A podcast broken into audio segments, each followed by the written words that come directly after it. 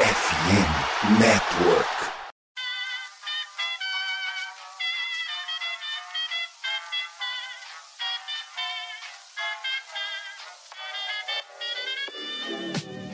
Mais uma rebatida forte. E ela tá fora daqui! Uau! E ela disse adeus. É home run! Aquele abraço. Saudações, amigos! Saudações, fãs de esporte! Saudações, fãs da Major League Baseball! E grandes amigos da FN Network! Que grande prazer, que grande alegria, que grande satisfação! Estamos chegando mais uma semana com o meu, o seu e o nosso Rebatida Podcast, o podcast mais ouvido de língua portuguesa no mundo, para falar de beisebol. E hoje vamos chegando com as movimentações da Free Agents, meus grandiosíssimos amigos. Tem muito jogador bom que vai estar jogando com uniforme de cor diferente no ano que vem. Tem jogador renovando para ganhar três carretas e meia de dinheiro na próxima temporada. Tem uma galera saindo meio que pela porta dos fundos. A gente vai debater tudo isso aqui. E eu vou começar fazendo a apresentação de hoje com um cara que tá rindo à toa, Rodrigo Fidalgo. A gente não vai pedir para você dançar forró hoje, igual foi no último Brilteco, mas é isso. Hoje um dos assuntos que a gente vai comentar é exatamente essa troca do Milwaukee Brewers, do Atlanta Braves e do Oakland Athletics, que deixou a gente em puro estado de êxtase na última segunda-feira. Seja muito bem-vindo ao Rebatida e te controla nessa cadeira, senão eu ligo pra Bia e mando ela ir aí te bater. Alô, Matheus, alô, amigos da mesa, todo mundo que tá ouvindo a gente, pessoal da FNN. Eu ia falar isso, né, pô? 11 horas da noite já, já eu achei que você fosse me pedir pra dançar, minha vozinha aqui dormindo no quarto do lado. Daqui a pouco ela aparece e fala assim: quem são esses, né? Igual aquele dia do Bruteco. E aí, meu filho, a gente não ia gravar nunca esse programa. Eu não posso falar nada além de que é impossível você ser torcedor do Brewers e você não sorrir com essa troca, porque realmente a troca do século, a maior, a maior troca que já existiu na MLB. Ah, o João pode citar várias aí, não tem. É essa e pronto, acabou. Olha o clima que a chegada de William Contreras deixou o torcedor cervejeiro nessa semana. Mas enfim, Joãozinho, já que o Fidalgo falou que essa é a maior troca do século, aí eu te pergunto, das trocas que já aconteceram este ano, tem outra mais impactante ou o Fidalgo não tá totalmente enganado? Muito boa noite. Boa noite para a mesa, o, o Rodrigo, Gabriel. Muito boa noite para todos. Meu cérebro já não tá funcionando direito, porque passou das 10 é só ladeira abaixo. Mas é dessa off-season, com certeza. O Brewers é um dos times que se deu muito bem. E o Rodrigo tá certo, tem que sorrir de orelha a orelha mesmo, porque além de ganhar um batedor designado que foi All-Star esse ano, ganhou dois braços pro bullpen muito bons. E o bullpen foi o grande calcanhar de Aquiles do Brewers ano passado. E já que vocês estão felizes com o time de vocês, eu desejo nada menos que o pior, porque o Reds não fez nada nessa off-season, tanto que cobrir o Reds nesses meses é a coisa mais simples do mundo, porque é só tu dizer, nada aconteceu hoje. Ai, cara, eu tava esperando o João falar isso do Red, porque eu já ia soltar. Não, porque outro dia, lá no nosso grupo de WhatsApp, o João falou que a tarefa mais fácil do mundo, o emprego mais fácil do mundo era cobrir o Red, porque nada acontecia. Ele foi lá e cortou meu barato. Pô, João, você tá de sacanagem, mas tudo bem. O João e o Rodrigo já deram a deixa, então Gabriel Ruiz, muito bem-vindo. Diretamente do College Cast, nesse projeto meio spin-off aqui, meio crossover, vamos colocar dessa forma, entre os programas da plataforma da FN Network. É muito bem-vindo ao Rebatida Podcast. O teu Dodgers até o momento não fez nada muito bombástico, o que assusta, porque o Dodgers não fazer coisa bombástica sempre deixa a gente muito preocupado, né? Resguardem seus talentos, senhoras e senhores. Mas e aí, Gabriel? Muito boa noite. Até o momento aí, o que, que dá pra dizer do teu time? Boa noite, Pinho, João, Rodrigo, todo mundo que tá ouvindo a gente. Agradecer ao Pinho pelo convite para gravar o Rebatida, fazendo esse crossover aí, saindo do futebol americano universitário pra MLB. Eu que sou torcedor um pouquinho clubista do Dodgers, mas que só um pouquinho, não muito não. Mas é aquela coisa, é, se ano passado a gente gastou muito, esse ano o Fernando falou, pera, frio calculista, ano que vem vai ter um nome muito legal na Free Agents, então vamos guardar o nosso dinheiro, deixa os besta gastar, que a gente tem uma farm foda, a gente tem um time foda. Vamos fazer só com a contrataçãozinha aqui, aqui tá ótimo. Porque o playoff a gente já garante. Esses times aí da nossa divisão, filho, vai implodir, o Giants vai implodir, o Padres vai implodir, a gente vai comendo pela beirada. É isso, senhoras e senhores. Olha, como eu falei, hoje é com crossover, né? Então, logo depois da vinheta tem bloquinho de recados. Vocês vão saber um pouquinho mais sobre qual é que é essa história de crossover. Não saiam daí.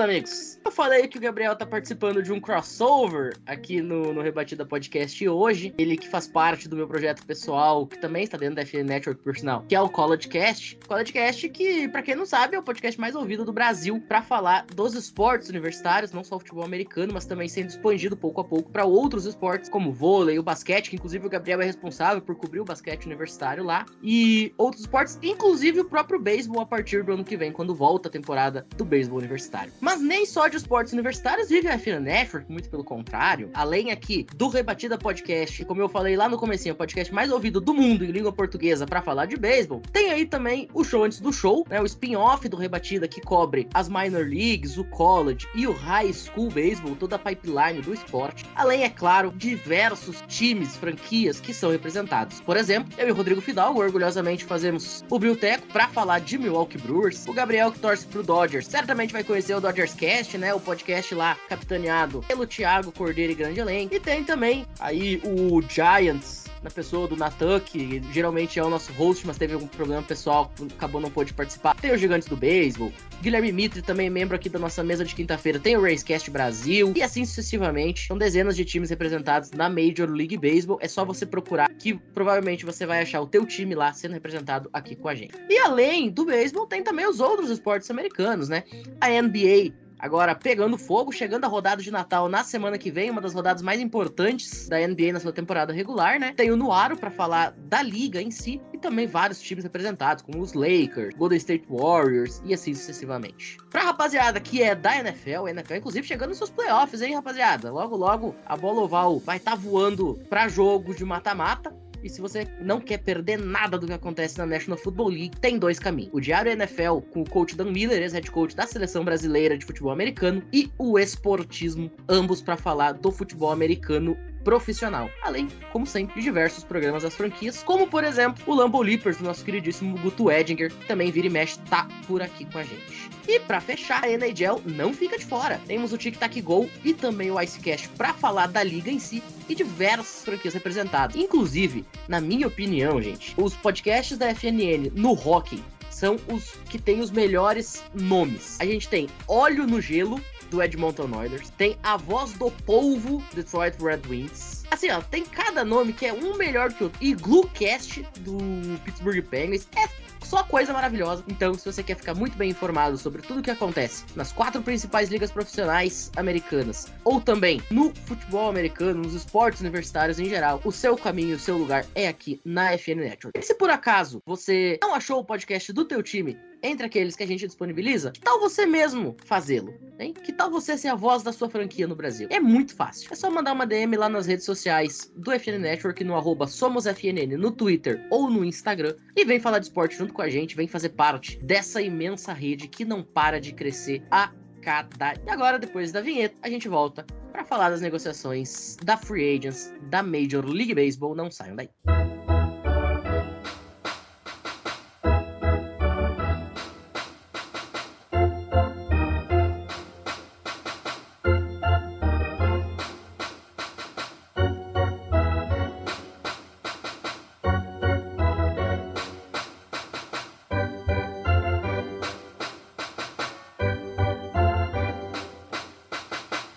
Amigos, agora sim, chegando pro primeiro bloco, para aquilo que interessa, vamos fazer um giro rápido aqui das principais negociações e aí depois o João pode fazer a mágica dele, dizer com base em estatísticas que ele inventou da sua cabeça cinco horas atrás, quando tava pensando assim no que, que ele ia falar no programa, né? Quando ele fica ali com o Tico e o Teco, imaginando letrinha, que é assim que o João faz os programas, a gente sabe. Algumas das principais. Ele tá ficando megamente, filho. Ele pensa tanto que daqui a pouco a cabeça dele, filho, vai ter só. Vai ser só número e letra para fazer estatística. O João tá virando um código binário zeros e uns. Só tem zero e um na cabeça dele. O João, inclusive, que tem um irmão mais novo, né? Que eu tive o prazer de conhecer algumas semanas atrás. O, o João, ele basicamente ele usa o irmão dele mais novo, né? Pra fazer as estatísticas. Ele dá um caderno, diz assim: ó, escreve umas letras aí. Daí as letras que saem, ele diz que é uma estatística. É assim que funciona. Mas enfim, vamos lá. Algumas das principais negociações dessa off-season até o momento. Chris Bassett tá indo pro Toronto Blue Jays, 63 milhões de dólares em 3 anos de contrato. Chama na EA está a caminho da Bay Area, será um Giant aí nos próximos anos. Dois anos de contrato para ele, 25 milha.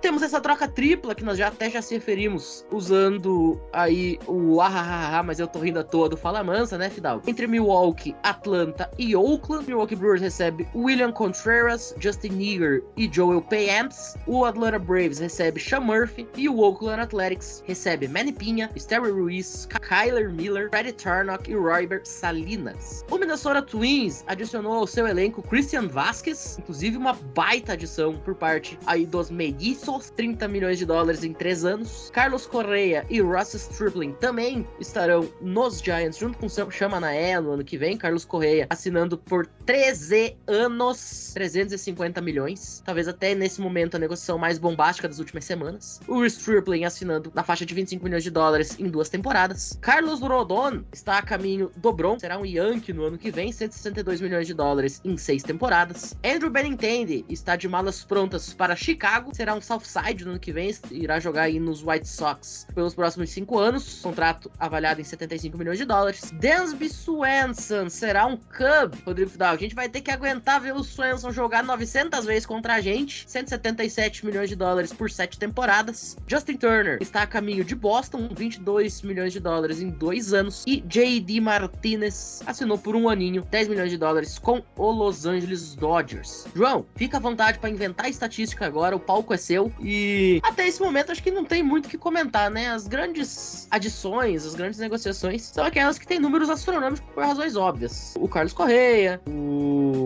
Carlos Rodon e assim sucessivamente, né? A gente sempre vai olhar para aquelas que têm os números maiores. né? Teve a- o Carlos Correa assinando, talvez o grande vencedor dessa off-season, Carlos Correa, porque ele ganhou um contrato gigantesco, sem precedentes praticamente. Claro, Trea Turner ganhou um contrato agora há pouco, o Xander Bogarts, que tinha ganhado poucos dias antes, isso foi falado no último rebatida, mas o do Carlos Correa, 13 anos, não tem precedente. O salário dele, só pra você ter uma ideia, vai ser maior que o do Bryce Harper. O Bryce Harper, quando assinou, todo mundo queria estrangular o, o Philadelphia Phillies. Como é que vocês vão pagar isso pro Bryce Harper? Como é que vocês vão pagar tanto dinheiro pra ele? João, 350 milhões de dólares em 13 anos é uma média de aproximadamente 27 milha anual. Exatamente, 27 milhões por ano pelos próximos 13 anos pra ter o Carlos Correa. Carlos Correa é um shortstop generacional, um dos melhores da história? Sim, ele é. Não tem nenhuma, nenhuma dúvida disso. É muito difícil a gente alistar shortstops que são melhores que ele. A gente vai lembrar de Derek Jeter, a gente vai lembrar de Barry Larkin, vai lembrar de basicamente isso. Pelo menos eu. Eu lembro do William Adams. Eu tenho que, eu, eu tenho que ouvir essas coisas. Incrível. O shortstops teve poucos que foram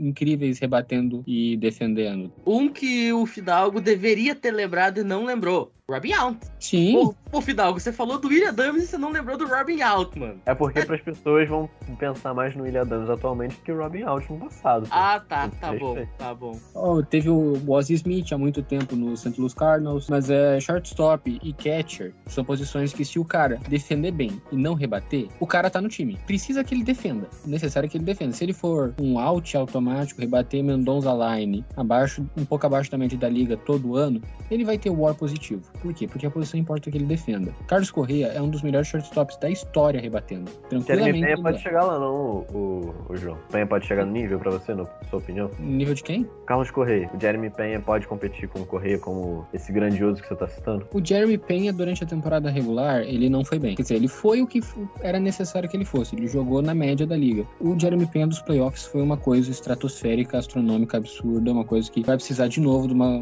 constelação de astros se alinhando para acontecer. Pode ser que aconteça? Pode. Eu acho que vai acontecer? Não, não acho. Acho que ele vai ser um, um Dusby Swanson da vida, mas isso a gente deixa pra outro dia. O Carlos Correa é um dos poucos jogadores dessa liga que é um 5-2 player. Defende, corre, rebate, rebate com força. Qual é a outra ferramenta? Rouba base, se eu não me engano. E rouba base. É, ele também rouba base. Pouco, mas ele tem sucesso roubando base. Então é um dos poucos jogadores 5-2 players que tem na, na MLB. Não consegue lembrar de muitos. Vai lembrar do JP Realmuto, Mike Trout, Ryotani. Não tem muitos 5-2 players. Ele merece esse contrato. Aí a gente chega numa outra parte. Vamos estender um pouquinho do Carlos Correa, por causa que é uma coisa sem precedentes que aconteceu, pelo menos até essa off-season, por causa que o Carlos Correa ele vai ter contrato até os 41 anos, junto com o Trey Turner, junto com o Xander Bogarts. Os dois vão jogar até os 41 anos. Por que, que é relevante um shortstop ter um contrato até 41 anos? Porque não funciona. Na NFL se fala, não se paga running back no segundo contrato, eles duram 4 anos. Tu não pode renovar com running back, quer dizer, não deveria renovar com running back. Por quê? Porque shortstop, running back e catcher são posições que dependem muito da fisicalidade, dependem muito do auge físico. Tu só consegue jogar se tu tiver com o corpo em dia. Derek Jeter, Brandon Crawford são jogadores que são a exceção da exceção da regra. A gente não consegue lembrar de muitos shortstops que jogaram depois dos 35 anos. A gente não consegue lembrar de, lembrar de catchers que jogaram muito mais velhos. Por exemplo, o Buster Posey se aposentou com 34 anos, terminou o segundo contrato. Claro, ele teve a pior lesão da história, mas é um, são posições que não duram, porque o jogador precisa da fisicalidade. Se a gente for colocar jogadores que são shortstop, sabe quantos na história da liga tiveram um WRC? WRC é expectativa de corridas criadas, o quanto ele impacta em corridas pro time, o quanto ele é produtivo. Essa é a estatística que mede a produção,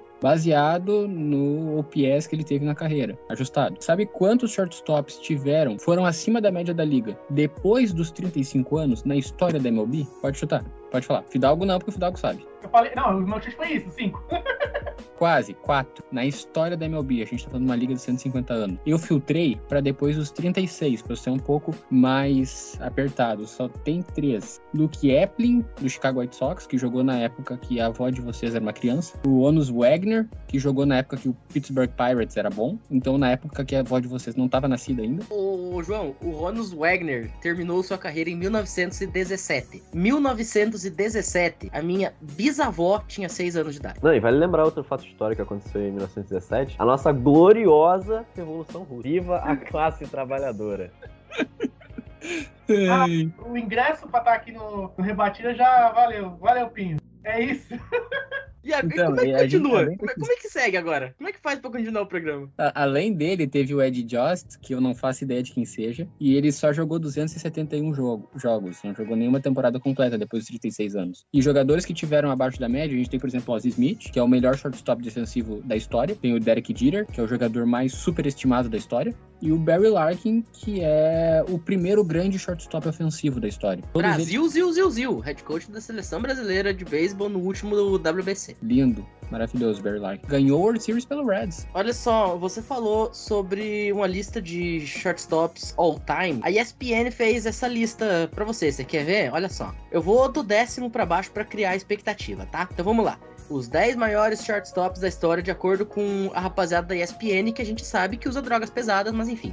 Décima posição, Alan Trammell, do Detroit Tigers, jogou entre 77 e 96 na MLB. Nona posição, Joe Cronin, jogou no Pittsburgh Pirates a partir de 1926 e foi encerrar sua carreira no Boston Red Sox em, 30, e- em 45, perdão. Oitavo, Barry Larkin, jogou toda a sua carreira no Cincinnati Reds entre 86 e 2004. Sétimo, Robin Yell, fez toda a sua carreira no Milwaukee Brewers, fazendo quase 20 temporadas em Milwaukee entre 74 e 93. Ozzie Smith, na sexta posição, ele que jogou no San Diego Padres entre 78 e 81 e depois nos Cardinals entre 82 e 96. Só um dado sobre o Ozzy Smith, que não tem nada a- a ver com a história. Ele tem três vezes mais triplas na carreira do que home runs. Isso é incrível. Isso é bem bizarro. Quinta posição, Derek Jeter, fez toda a sua carreira nos Yankees entre 95 e 2014. Em quarto, Cal Ripken Jr., fez toda a sua carreira no Baltimore Orioles entre 81 e 2001. No nosso pódio, terceira posição, medalha de bronze, Ernie Banks, Chicago Cubs entre 53 e 71. A prata vai para Alex Rodriguez, que jogou no Seattle Mariners entre 94 e 2000, Texas Rangers 2001 2003, Yankees até se aposentar. E na primeira colocação, eu até já falei, Hannes Wagner, ele que jogou no Louisville Colonels entre 87 e 99. Você não ouviu errado, é simplesmente um time que nem existe mais. E nos Pirates entre 1900 e 1917. João, Então, corneta. Dos, dos nomes que eu citei, vários deles estão no top 10 all time de shortstops. E a gente só tem três que produziram bem depois dos 36 anos. A gente tem nessa off-season três jogadores que assinaram não para jogar até os 36, até os 41 anos. Cinco anos da carreira dele depois dessa, entre aspas, linha de corte, de quando para de produzir. Então, um jogador como Carlos Correia pode depois virar DH, outfielder e jogar bem? a gente não tem precedente. Tá, tem o Alex Rodrigues. Alex Rodrigues é um animal completamente diferente. Alex Rodrigues com o braço quebrado rebatia melhor que esses três. Sem exagero nenhum. Alex Rodrigues é um jogador top 10 da história da liga. Com ou sem esteroide. Qualquer um dos dois. É um cara que com quase 700 home runs. Pode ser que eles vão virar algum, depois outra posição e render? Não tem como saber. A gente não tem bola de cristal. A gente tá analisando números, dados, e a gente vê pelos dados que não compensa. Basicamente, 150 milhões, o Giants jogou fora com essa contratação do Carlos Correa, porque a gente viu cinco anos da carreira dele, a não ser que ele seja o 0,001%, que é a exceção da exceção da regra, ele não vai render depois desse ponto. Aí vai fazer o quê? Vai deixar o jogador mofando no banco? Vai virar um Joey Voto da vida? Um Mike Mustakas? Um Miguel Cabreira? A gente tá vendo o que tá acontecendo. E jogadores com uma dependência física muito menor. Joey Voto primeira base. Miguel Cabreira agora é DH e antes era primeira base também. Shortstop não rende depois dos 35 anos. Não rende. E a gente tem o Trea Turner. Trea Turner é um dos jogadores mais rápidos da liga? É. Mas depois dos 35 anos, o corpo não aguenta. Que jogador continua sendo rápido depois dos 35? Que Henderson. E que Henderson é um animal físico. Ele tinha um físico de uma pessoa em 100 milhões. Outro que, que assinou, Xander Bogart. Excelente rebatendo. Ele sim, eu espero que ele renda bons anos, mas porque ele vai ser DH. Vai ser shortstop agora pelo, pelo Padres, mas ele pode jogar de DH. Ele é um jogador que a primazia dele sempre foi o ataque. Ele está de shortstop porque é o lugar onde tem que colocar ele no campo. Então, ele pode render um pouco mais e ele tem um, contra um contrato também bem pesado. Três times, muito claramente, jogaram dinheiro fora. Eles estão apostando no agora, principalmente o Philadelphia Phillies, porque o, o, o Trey Turner é um caso um pouco pior, porque o principal fator dele, além da defesa, isso é muito necessário que o Phillies precisava, é velocidade. Ele vai perder velocidade. Não tem como a pessoa continuar tendo o sprint que ele tem, de correr quase 20 metros por segundo. Exagerei, claro. Ele não vai correr a 72 km por hora. Mas ele não vai conseguir ter esse sprint que ele tem para fazer inside the park home run todo ano. Pode falar, Gui. Se eu não me engano, me corrija se eu estiver errado, mas o Bryce Harper tá pra passar por uma cirurgia, não é? Quando passou, vai ficar um tempo fora, certo? Ele vai voltar a tempo do Opening Day. Ah, ele vai voltar no Opening Day? Porque eu pensei que a ideia do Phillies seria o quê? A contratação do Turner. O Turner é aquele cara que vai chegar na base. Sim. Não importa o que seja, ele vai chegar na base. E aí você tendo essa lineup Phillies que dá porrada, praticamente se garantiria uma rebatida simples com o Turner vindo uma corrida. Eu achava que a ideia do Phillies seria o quê? Contratamos o Turner pra ter a segurança que vai ter alguém na base e aí os outros ali que se virem. Mas essa combinação de você ter o Turner com o Bryce Harper é basicamente, vamos colocar assim, uns 5 um 80%. Vou chutar aqui fora base. 80% que se, vai, se o Harper acertar, é 1x0 já. Já é 1x0 ou até 2x0 já. Eu entendo a ideia do Phillies. E levando em consideração, você disse que o shortstop perde na parte física, então vai ter o quê? Eu acho que 28, 30. 30 29 vai fazer 30 no, durante a temporada. Imagina que eu, ele, ele joga ainda no auge mais uns 3 anos. Se o Phillies ganhar esses 3 anos, acho que eles vão, vão pegar as notinhas de dólar e falar. Ai, que tristeza! Ele tem que, tem que pagar até os 41. Acho que essa é a ideia do, do Phillies, praticamente. E também, vocês não pagam, outro time besta vai pagar. Porque o mercado ia estar aí. O que eu acho é que a gente não tá julgando os nomes, as contratações, os nomes, Carlos Correia, o Triatana e o Bogart. A gente não, não tá julgando isso, porque a gente, assim como o João já falou, são excelentes nomes e que seriam titulares, assim, praticamente todos os times da liga. Só, Só, que não seria no Pirates. Porque lá ele não ia querer jogar. E tem os Reds também, o João, desculpa. Tem essa também. Vamos combinar aqui, João. João, João, João. Continua. A gente não tá julgando os nomes, o problema é o tempo desse- desse- desses contratos. Porque o João já mostrou, com base na materialidade dos fatos, é uma posição com data de validade, tem data pra acabar. Assim como, sei lá, se a gente for comparar com o futebol, por exemplo, tem, sei lá, o Cristiano Ronaldo e o Modric, pegar esses dois. Você via todo o jogo da Copa o pessoal falando assim: nossa, o Modric já é velho pra caramba, olha lá, ele nem tá correndo mais, ele tá se guardando pro jogo. O Cristiano Ronaldo tá num fim de carreira patético agora, não consegue, ninguém quer o cara mais. O que a gente tá questionando é a forma de tipo, pô, vale a pena você pagar 350 por 13 anos, cara, 13 anos é um futuro que você não consegue, sei lá, você não, você não tem uma bola de cristal pra saber se o cara vai daqui a 13 anos vai tá bom, tá ligado? Você não consegue, às vezes, não ter isso nem do seu próximo ano, que dirá daqui a 13. Bob Bonilha. Tem, tem aquele detalhe, a, o- a bola de cristal, às vezes o Carlos Corrêa pagou 13 anos, o pagou 13 anos pro Carlos Corrêa. Às vezes no treino de primavera ele se machuca. Tem uma lesão que, tipo, acabou a temporada. Realmente isso. Não, e detalhe, o João falou dos jogadores de 41 anos. A primeira coisa que me veio na mente, e eu até por isso que eu perguntei aqui. 41 anos, brincadeira. Não, não foi isso. Mas assim, a primeira coisa que me veio na mente, cara, jogadores de 41 anos de uma posição que claramente tem data de validade, a gente tá podendo ver novos casos de Bob Bonilha, jogadores que serão pagos estando em casa com as perninhas pra cima, tomando uma corona com um pedacinho de limão na ponta. Porque assim, na boa, os caras não vão estar em campo com 41 anos. Talvez um deles com muita sorte, o João até falou, se for o 0.001 da, da equação. A gente até brincou que o João tá cheio de 0 e 1, né? Virou um código binário, daí ele vai lá e me larga um negócio com 001. Mas, mas não vai acontecer três. Um cara já é algo espetacular de acontecer, vide que só tivemos quatro em toda a história da Major League Baseball. Vamos repetir, uma liga com 150 anos de duração. Se quatro caras conseguiram quebrar essa barreira em 150 anos, não vai ser três caras que vão quebrá-la em um período de dois anos aqui pra frente. Na boa. Exato, e esse argumento poderiam, sei lá, alguém me falar, ah, mas vocês também não têm a bola de cristal pra daqui a 13 anos pra saber se ele vai estar ruim. A gente não precisa ter essa bola de cristal, é só pegar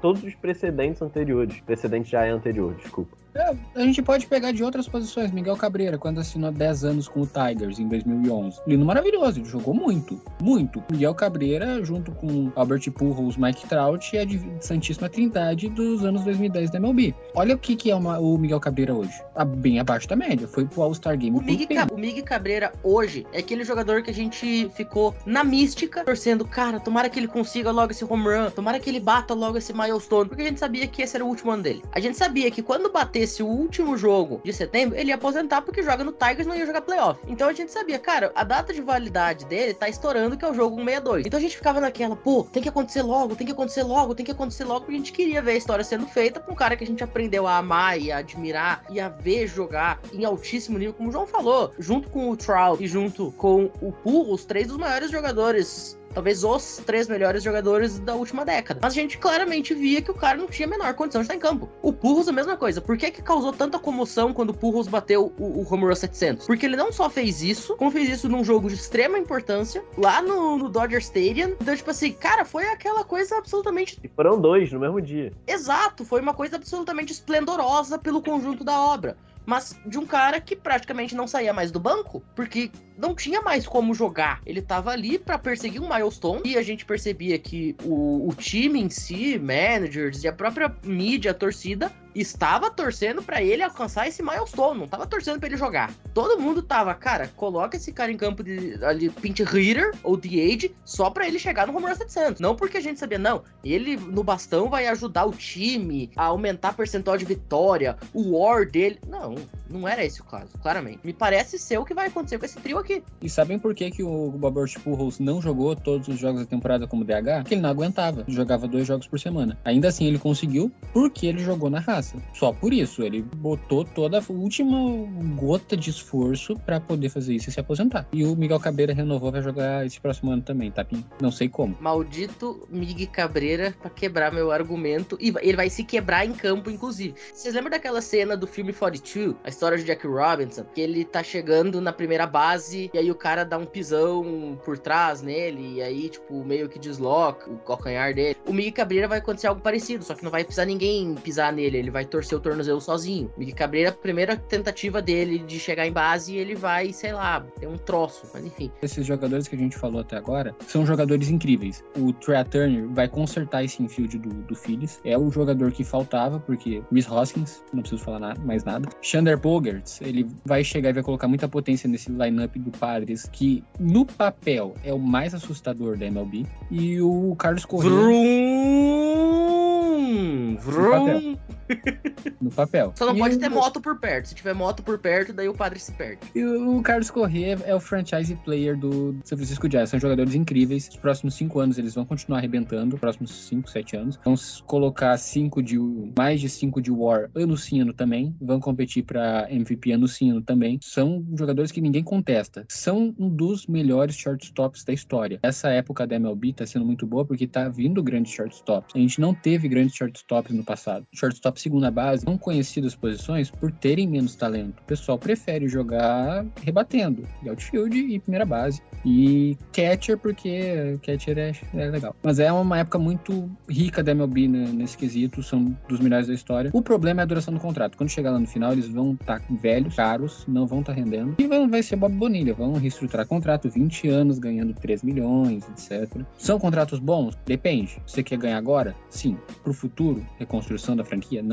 A questão do Trea e do Bogert é um pouco diferente, porque eles já chegam num time mais pronto, talvez. O Trea entra num time que tava na World Series agora, ou seja, o time vai ficar mais forte, vai ficar mais poderoso. O Gabriel citou a, a combinação que vai ser o Trea chegando em base a cada inning que ele tiver, com o Bryce Harper ou todo mundo pra simplesmente explodir a bolinha e esse cara percorrer o diamante em todo, é brincadeira. O Bogart, querendo ou não, chega no, no Padres e foi até a Championship, só perdeu pra quem foi pra World Series. O fi- os filhos, entra num time que tem o Juan Soto, vai tem o Raider, como vocês falaram, é assustador no papel. Só que o- Tende a ter a volta de Fernando Tatis, é só lá pro meio, né, da, da temporada. mas ainda assim é o Mas Tatis pra jogar playoff. E o Carlos Correia chega num time que foi ruim, muito ruim esse ano, foi decepcionante. E acho que, que talvez ter 13 anos e o pico da carreira dele possa ainda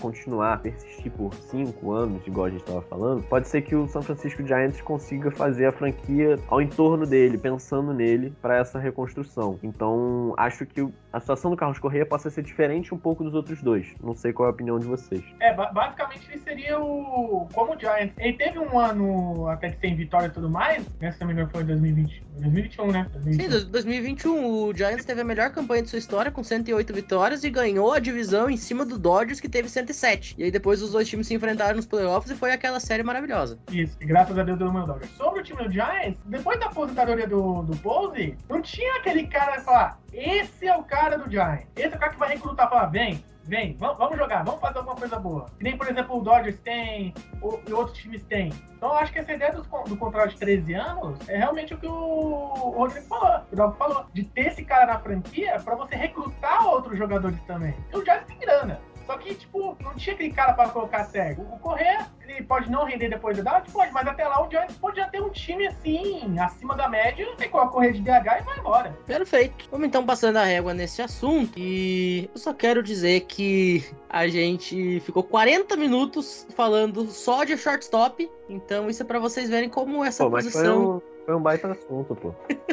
Não, isso é pra vocês verem o quanto a posição tá em destaque hoje em dia, né? E que nem eu falei, a gente tem que considerar, por exemplo, que no caso dos Padres, que já tem um lineup muito bom, vai ter ano que vem a volta do Fernando Tatis. E vocês perceberam que eu fiz barulho de moto e a referência é óbvia. Fernando Tatis ficou a temporada inteira fora por conta aí da- do acidente dele de moto. Cara, simplesmente o irmão dele também foi andar de moto e também se quebrou. Então, pelo amor de Deus, alguém proíba motocicletas em San Diego, pelo menos nos arredores do Petco Park. Bom, já já a gente volta então pro segundo bloco. A gente vai debater algumas contratações um pouco polêmicas. Teve uma galera que fez um negócio meio estranho. Teve uma galera que tá num processo muito grande de reconstrução e que vai ter agora um backup que talvez um backup em outros times, talvez vai ser o melhor jogador do time. Como assim? A gente já volta, não saiam daí.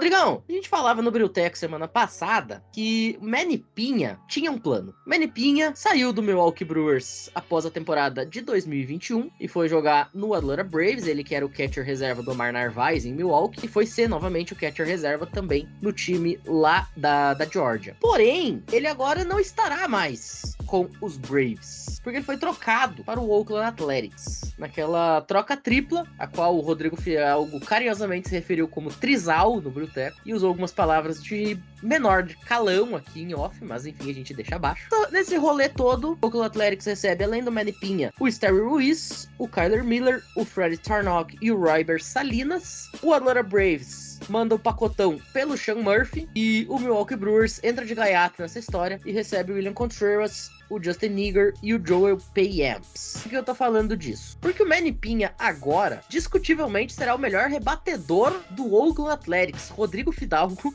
Os Brewers deixam o cara sair na free agency. Ele, de certa forma, faz o Brewers ficar até melhor, porque se envolve na trade que leva o William Contreras, um All-Star, um dos melhores catchers hoje da MLB, para Milwaukee, enquanto que ele mesmo vai buscar o seu lugar ao sol, finalmente sendo titular em um time, sendo um dos pilares de uma reconstrução que talvez está se mostrando ser mais difícil do que o seu torcedor esperava, né, Rodrigo? Não sei se vocês estão acompanhando, tem aquele efeito borboleta que surgiu aí na, na internet do Ribamar. O Ribamar errou tudo lá em 2020. O Ribamar Pai- perdeu, o, o Ribamar perdeu três ou quatro gols contra o Defensa e Justiça na Sul-Americana no jogo o que classificaria Fernandes- o Vasco. o aí o Enzo destruiu Fernandes destruiu jogo. na Sul-Americana e foi pro River. Aí ele destruiu no River e foi jogar na Europa. Aí ele destruiu na Europa e foi jogar a Copa. Começou como reserva da Argentina e entrou como titular depois da derrota da Arábia Saudita e foi o principal jogador da Argentina junto com o Messi na Copa que acabou a Argentina sendo campeã. Então a culpa da Argentina campeã é do Ribamar. Pra quem não viu é Exatamente. isso aí. Então a gente tá falando de efeitos borboletas que a gente não sabe ainda a proporção que isso pode acontecer, entendeu? Então o Manny Pinha realmente tinha um plano. Ele se provou o maior entre os maiores cervejeiros, porque ele não só ajudou o time em determinadas épocas, como agora tá ajudando indiretamente. Ou não, né? Vai que a gente não sabe, esse cara tá metido aí em- nesses acordos. Brincadeiras à parte. Assim, Braves chegou talvez a última pessoa boa que tinha nos ex. Talvez não, era. Mas eu não quero, também não, não vou insultar também quem torce pros ex, todo o meu respeito. Só deve ter um torcedor do ex no mundo, então não tem problema. Entendi. Eu Não, conheço tem a um, galera que inclusive. é fã, tem a galera que é fã do Moneyball também. Então, ah, é é. isso eu ia falar. os, fãs, os, fãs, os fãs do Brad Pitt.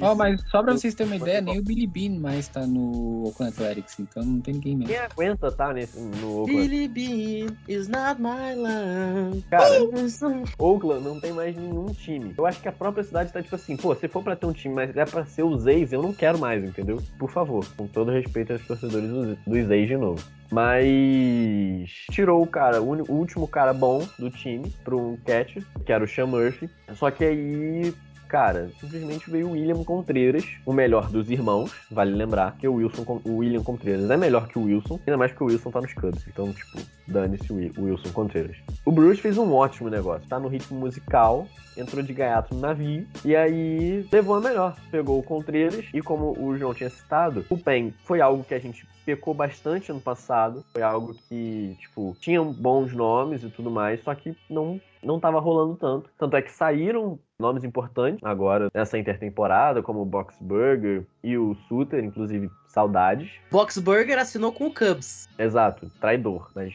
isso aí a gente pode deixar quieto. O Suter também saiu, saudade. E aí a gente conseguiu pegar o Pampers, mais conhecido como PM, e o Justin Yeager, para todos os amantes aí de Shingeki no Kyojin, o nosso Eren Yeager, o nosso pombinho, o nosso sem cabeça, desculpa o spoiler, mas Bruce deu bem demais nessa coisa. Eu tava trocando a ideia com o João uns dias atrás. Ele tá muito mais otimista do que eu, porque eu acho que o time melhorou, mas não deu aquela melhorada pra eu, tipo, pô, ano, sabe, consegue ir mais longe. Acho até que consegue duas vitórias a mais do que esse ano, que foram 84, então acho que vai ficar nessa de 86, duas pra cima, dois pra baixo nessa média. Mas nesse trisal aí maluco, Brewers foi muito campeão, foi muito win. Matt Arnold chegou, ele é o GM novo, porque o, porque o David Stern saiu, e o cara já chegou fazendo uma troca excelente pro time, que a gente não tava esperando. A gente não tava esperando, porque Milwaukee, a gente sabe, tem pouco dinheiro, é uma franquia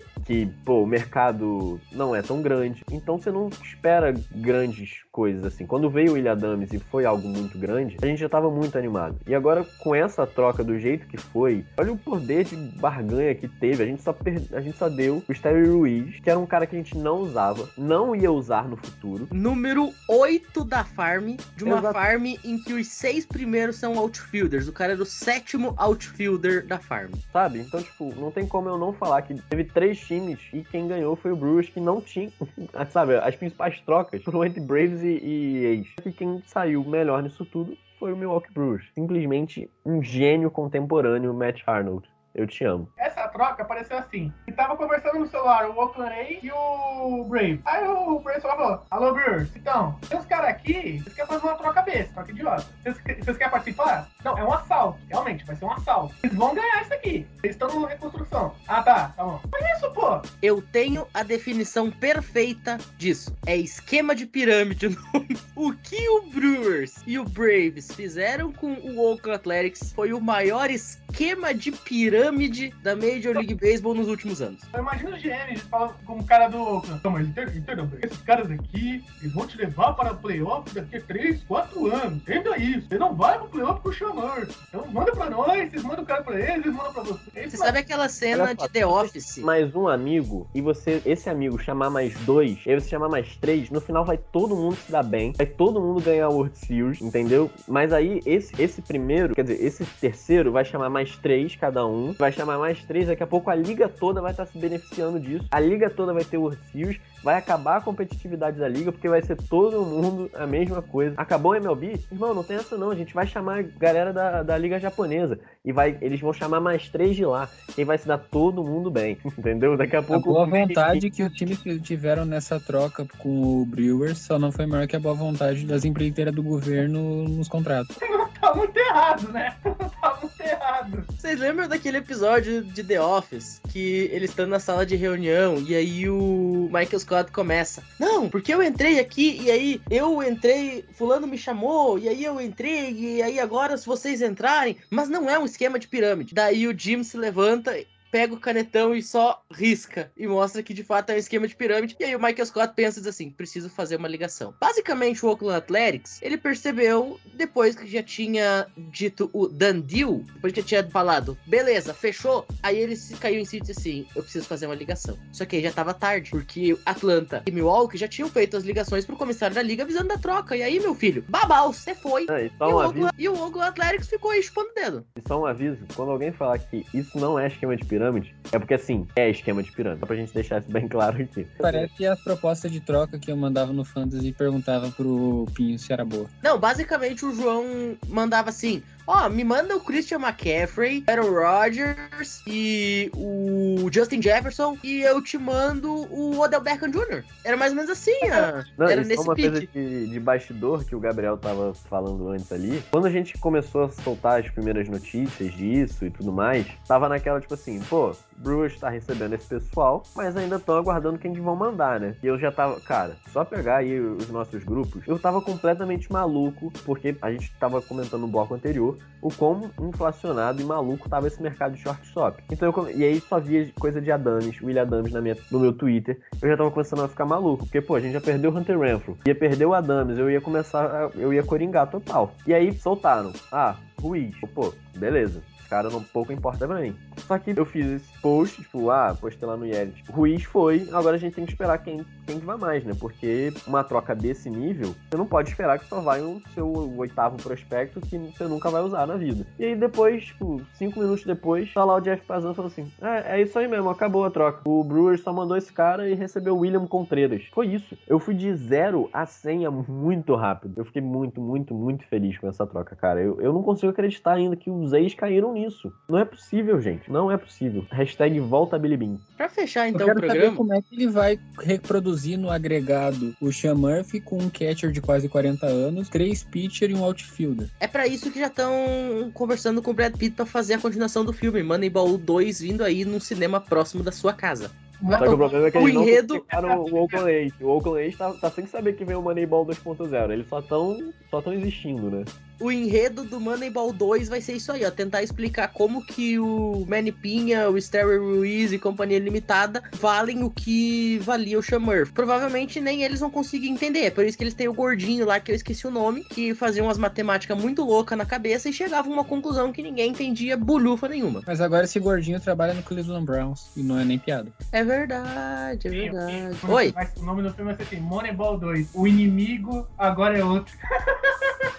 Antes Spoiler. era como é que fazer um time com pouco dinheiro, agora é como fazer um time sem nenhum dinheiro. Não, e o título vai ser Se o inimigo agora é outro, spoiler. O inimigo é o Oakland A's. Detalhe, o João falou que antes o enredo era como fazer um time gastando pouco, agora é como. Ó, Moneyball 2. Como fazer um time cuja folha salarial é inferior a de um jogador que você draftou. Porque o Kyler Murray sozinho tá ganhando mais dinheiro anual do que toda a folha do Oakland Athletics. Vamos sempre lembrar isso. Isso é tão ridículo que eu gosto sempre de frisar. O, o Kyler Murray, draftado pelo Oakland Athletics, ganha mais dinheiro jogando NFL do que todo o payroll do Athletics no ano. Moneyball é muito nome de esquema de pirâmide, né? Inclusive, Moneyball Show, produto da FM Network, ouçam. Mas, senhores, já estamos aí com quase uma hora de gravação, já vamos chegando ao final deste episódio. Ô, João, negócio que a gente ainda não comentou e que saiu hoje à noite, então tá fresquinho. Brandon Drury está de malas prontas, irá jogar, vai jogar no time mais angelical da Major League Baseball. Los Angeles Angels of Anaheim finalmente vai ter um jogador para ajudar o Shohei Otani e o Mike Trout, ou ele vai chegar lá e vai esquecer se ele rebate com a mão direita ou com a esquerda, que nem os outros que tem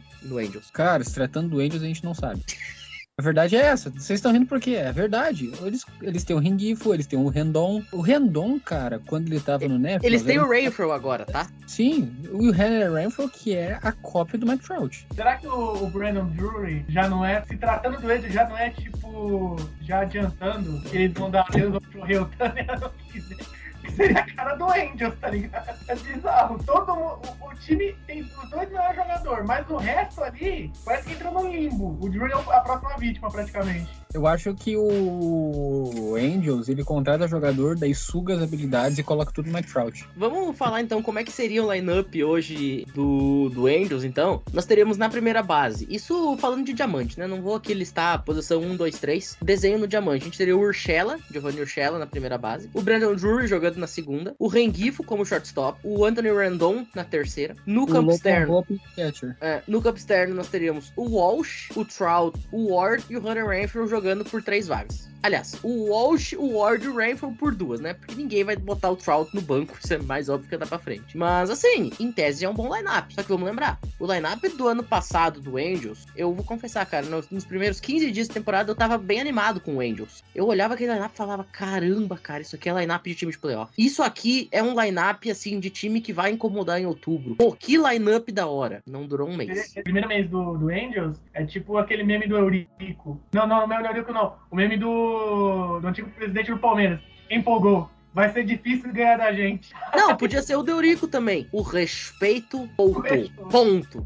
Só que não voltou. É isso. Bom, gente. Vamos falando rapidinho, as outras- tem outras trocas que não tem na- outras assinaturas. O Carlos Rondon, que foi pro Yankees, ele já falou 6 anos, 162, que foi muito boa a aquisição do Yankees. Alguém tem alguma coisa pra falar? Não, finalmente o Yankees tem uma rotação que preste, né? A gente tem que falar, isso vai ser o próximo, próximo episódio do, do Rebatida, dos próximos. O Yankees competindo fortemente pra ter a melhor rotação desse ano. Inclusive, falando de rotação, a gente tem que considerar, por exemplo, nesse momento, até saiu uma arte da MLB TV sobre algumas rotações que poderiam acontecer no ano que vem. A gente vai fazer um episódio falando só disso aí, como tradicionalmente sempre acontece no Rebatida Podcast. Mas hoje, a rotação do Yankees poderia ter o Garrett Cole, o Carlos Rodon, o Severino, o Nelson Cortez e o Montaz jogando aí de forma repetida. Cara, isso aqui é rotação de World Series. Óbvio, a gente sempre vai falar do Yankees como time de World Series porque, pô, é o Yankees, né? O Yankees ele só joga por World Series. Tudo bem que ele não ganha desde que minha mãe tava aprendendo a andar de bicicleta. Mas. Não venceu, mas foi guerreiro. não venceu, mas foi ganhar. Mas assim, isso aqui é cl- é, é muito uma rotação de um time que assusta, sinceramente. E aí, no outro lado da cidade de Nova York, a gente poderia ter uma rotação com Justin Verlander, Max Scherzer, o Senga, o Carrasco e o Quintana. Scherzer, Verlander. Enquanto Não, que a eles, do. são, eles são bons 4 e 5. Não tem como tu ter Não, claro. São, na, na claro. rotação. São jogadores sólidos. Claro, são bons jogadores, não tô discordando disso. Mas, o, que eu- mas o meu ponto é o seguinte: a gente tem num lado de Nova York dois caras, isso aqui, dois dos maiores pitchers de todos os tempos, e o resto da rotação aqui. E a gente tem em Nova York. Isso aqui, ó. Porque o número um do Yankees não é prateleira de Scherzer e Verlander. É um excelente jogador, mas não é prateleira de Scherzer e Verlander. Discordo do craque, mas discorra. Quer dizer, enquanto que o número 5, que é o Montaz, e o número 4, que é o Nelson Cortez, são melhores do que os outros. Então, basicamente, o time de Nova York, eles estão fazendo isso aqui, ó. Enquanto um tem uma discrepância que vai muito alto, o outro tá ali, tá bem próximo um do outro. Então, isso vai ser bem interessante a gente analisar qual vai ser a estratégia que vai dar certo no ano que vem, se é que uma delas vai dar certo, né? E assim, o Yankees, ele tem. Se alguém, o, o Ace, o Cole ou o Rondon machucar, eles têm como repor. Coisa que eu não vejo Mets. Se o Chanda for pro saco e o For pro saco, E vão ir. então, ó, já, já tem a previsão. Então, tipo, se eles for pro saco, a, te- a chance do Mets despencar é gigantesca. Tipo, Ô, ser- Gabriel, tu sabe qual é o nome dado anualmente para o momento em que o Mets despenca na tabela? O Mets metou. Porque isso acontece todo ano, então não é novidade. É simplesmente o Mets sendo o Mets. O Mets metou. O Mets metou tanto esse ano que conseguiu perder uma diferença de 47 jogos de liderança em relação ao Atlanta Braves. Em junho, a gente já decretava que a gente teria o New York Mets jogando contra o New York Yankees na World Series. Acabou que o Mets não ganhou nem a divisão dele. Não, eu só tenho uma coisa pra completar desse assunto do, do Rodão pra gente antes de passar. É um belo momento pra se estar vivo e se chamar Carlos. Parabéns a todos os Carlos que estão vivos em 2022. Meu pai se chama Carlos. Aí vem o maior salário que o seu pai já ganhou na vida. É esse o momento que o seu amigo chamado Carlos, você fala pra ele, cara, fala pro seu chefe, eu preciso de um aumento. Ele vai ganhar um aumento. Bom, gente, já que a gente tá falando de Carlos e Carlos e Carlos, outro que queria um salário parecido, mas não se chamava Carlos, acabou não ganhando, né? Que é o Benintendi. O Benintendi, no passado, tava lá em Kansas City, sozinho, isolado, coitadinho. Aí foi pro Yankees, pensou, agora eu tirei a sorte grande. Não deu em nada. E agora será oficialmente um Southsider. Irá jogar com uma das jerseys mais lindas de todos os tempos da Major League Baseball, que é aquela jersey preta dos White Sox, que é a única coisa que presta nesse momento no lado sul de Chicago. João, 5 anos, 75 milha pro Benintendi, tá de bom tamanho? Tá de graça. O Benintendi é é um dos melhores center fielders da liga. Vai ser o único center fielder defensivo desse time do White Sox, porque é uma peneira no, no outfield. Parece a zaga do Brasil quando falta 4 minutos pra acabar um jogo. O valor dele é muito barato. Ele rebate muito bem, defende muito bem. É o que o time precisava. E 15 milhões por ano num cara como ele, com um mercado inflado desse jeito, vale bastante. Foi um grande acerto do White Sox. Eu lembro que na trade deadline do ano passado, o Benintendi foi o último negócio a ser concretizado, né? E muita gente falava: "Ah, o Benintendi é a última opção do Brewers pra adicionar um cara que seja bom no bastão. A gente precisa do Benintendi pro lugar que o Lorenzo Ken deixou. A gente precisa, cara, acabou que o Benintendi foi jogar no Yankees, agora vai jogar no White Sox ganhando uma paçoca e dois McLanche felizes e o Brewers não pegou ele. Mas é isso. Ô, Gabriel, agora o JD Martinez vai chegando ao Dodger Stadium. 10 milhões, um aninho. O que, que você tem pra dizer aí do, do JD? O que, que vai agregar? O que, que tu acha? Assim que saiu a negociação, eu vi um meme assim que o, o Corey Bellinger, ele sabe defender, mas não sabe rebater. O Jerry Martinez é o contrário. Ele sabe rebater, mas não sabe defender. Então, assim, 10 milhões pro cara que vai ser design hitter, sendo que o Dodgers não tá pagando praticamente ninguém, né? Tanto que o Justin Turner já foi pro Red Sox, olha muito a pena. O cara assim que vai dar uma boa agregada ao time. Já tem um bastão bem forte. Eu achei que pra mim foi muito barato. Um ano, 10 milhões pra um cara que tem um bom calibre e jogou no projeto de time que foi o Red Sox na última temporada, né? Vamos falar sinceridade, né? O time do Red Sox ali podia render mais, mas é tipo. A sensação que dá parece a geração belga. A geração que nunca foi, nunca aconteceu. É isso. O J.D. Martinez foi muito barato, ele chega pra rebater o que o Bellinger não conseguia e tá sendo pago pra rebater. Defesa, defesa, os caras bota o moleque lá que já, já ajuda bastante. E eu tenho uma sugestão. O que, vocês acham de a gente mudar o nome do Dodgers pra Los Angeles Blue Sox? Porque, na boa, tá, tá, tá pegando todo mundo que já, já jogou no Red Sox, tá indo jogar em Los Angeles, né? Começou com o Mookie Betts, agora tem o J.D. Martinez. Tipo assim,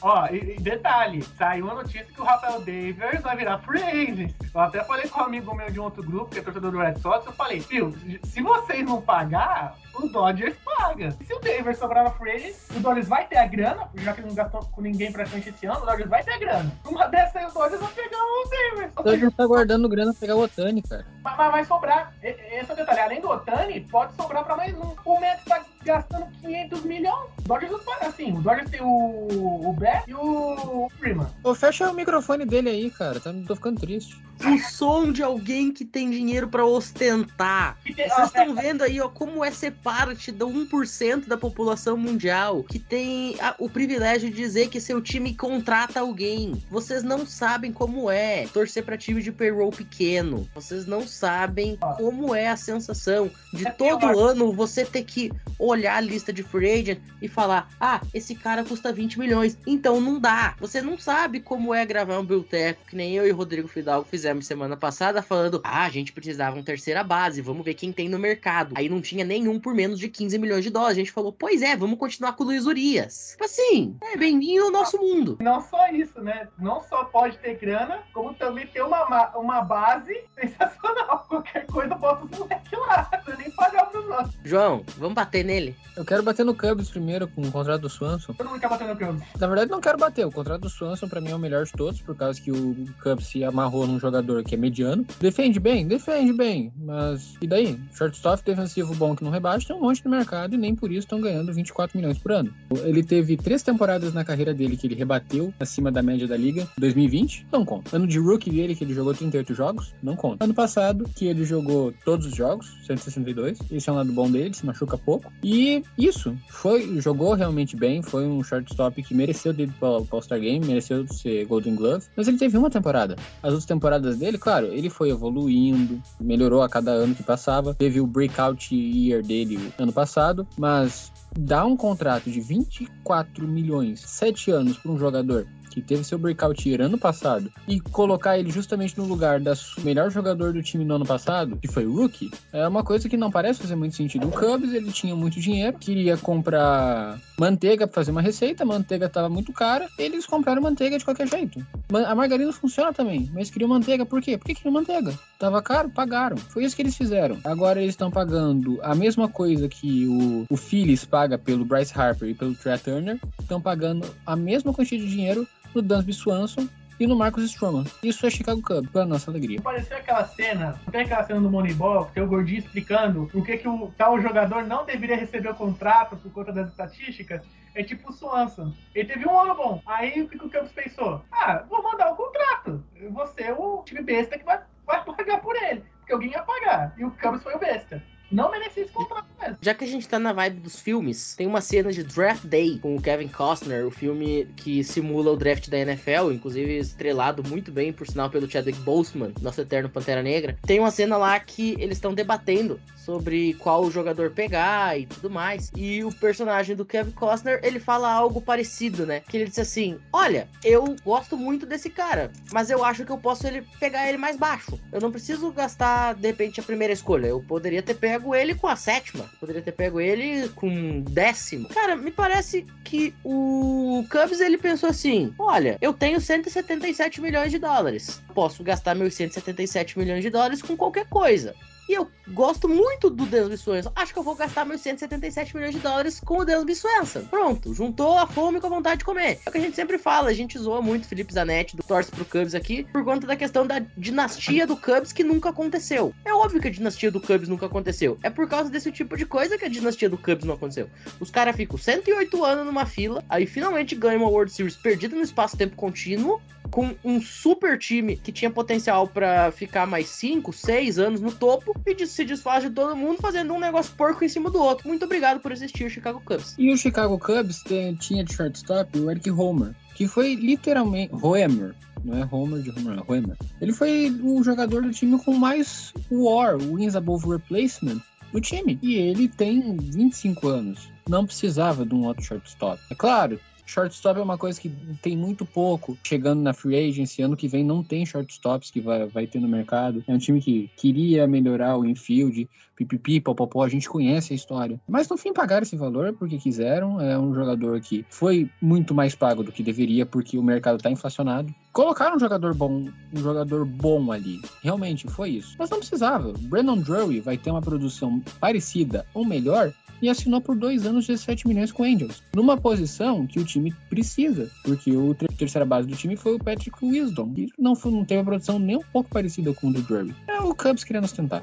O Chicago Cubs acabou. O, o me- o meme do Eurico é o respeito voltou, né?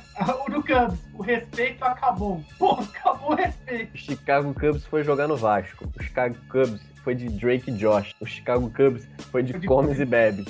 O Chicago Cubs foi de arrasta pra cima. É isso, é nesse clima pastelão então que a gente vai ficando por aqui, porque olha, antes que a gente consiga fazer mais presepada do que a gente já fez. Lembrando, alô pessoal da FNN, isso é apenas uma brincadeira. Por favor, não cancelem a gente, nem mandem textões. É isso, a gente vai ficando por aqui. E só um último detalhe, ô João. Você falou do Hover. Você chegou a dar uma olhadinha em como é que tá projetado o lineup dos Cubs pro Opening Day? Eu vou ler pra você, ó. Nick Madrigal, como, jogando como DH. Ian Happ no left field. Seiya Suzuki como right field. Corey Nick Bellinger. Madrigal que teve 68 de OPS Plus, ou seja, ele foi 32% pior que um jogador mediano. Que momento. Corey Bellinger, center field. Aí no diamante, Alfonso Rivas na primeira base. Nico Horner sendo jogado pra segunda. Desby Swenson de shortstop. Patrick Wisdom na terceira base. E Ian Gomes, o catcher. Brasil, zil, zil, zil. Vamos ver então o que, que o Cubs consegue. Lembrando que 60 vitórias eles já estão muito felizes. E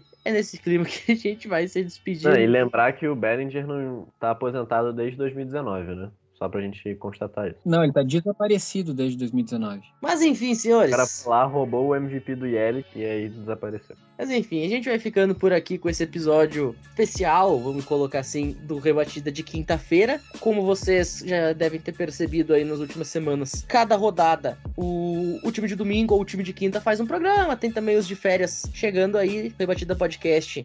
Mesmo com a liga em off-season, a gente não para, a gente não tira férias. Então, sigam acompanhando o nosso programa que tem muita notícia ainda por vir nas próximas semanas nessa off-season da Major League Baseball. E lembrando sempre que o Spring Training tá logo ali, só faltam três meses. Senhores, obrigado pela participação. Vamos inverter a ordem. A gente começou com o Fidalgo na apresentação, o João em segundo e o Gabriel em terceiro. Então agora vamos inverter pra ficar tudo legal. Gabriel, aos 45 do segundo tempo, na parte baixa da nona, da nona entrada, com dois eliminados, a gente te chamou. Você foi bem, você bateu o home run ao coffee aí.